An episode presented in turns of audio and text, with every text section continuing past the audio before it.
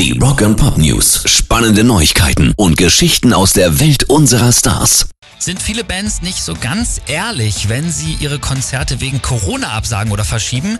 Diese These hat der Mann hinter Ghost jetzt aufgestellt, Tobias Forge, der sagt nämlich, viele Bands merken, dass das, was da in diesen Zeiten an Netto rauskommt, eben nicht das ist, was sie sich vorstellen und dann verschieben sie lieber und warten, dass die Sterne irgendwann wieder besser stehen. Also sind harte Worte, aber er selbst macht's ja auch eben nicht. Ghost sind gerade auf Tour und am Sonntag präsentieren wir sie euch auf ihrem Gig in Hannover. Rock and Pop News. Muse haben ein neues Bandmitglied.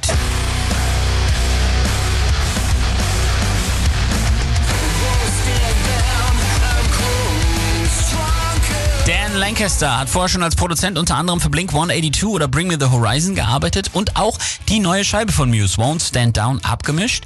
Jetzt stand er beim ersten großen Gig der Jungs dieses Jahr im Hammersmith Apollo in London erstmals auch mit auf der Bühne und ist dort ab sofort zuständig für Synthesizer, Keyboards, Percussions und auch für Gitarre. Wow. Rock and Pop News. Fury in the Slaughterhouse, die haben heute einen neuen Song rausgebracht, Good Day to Remember.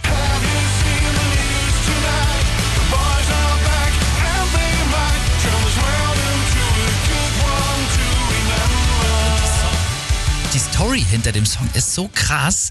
Anlässlich ihres 35. Bandjubiläums haben sich die Jungs nämlich eine alte Doku über sich selber angeguckt aus dem Jahr 1987. Also da gab's die Furies gerade mal ein Jahr und in der Doku sieht man sie dann so ein Riff spielen und das Riff, das kannte keiner der Jungs mehr. Die haben sofort gesagt, hä, was haben wir denn da gespielt?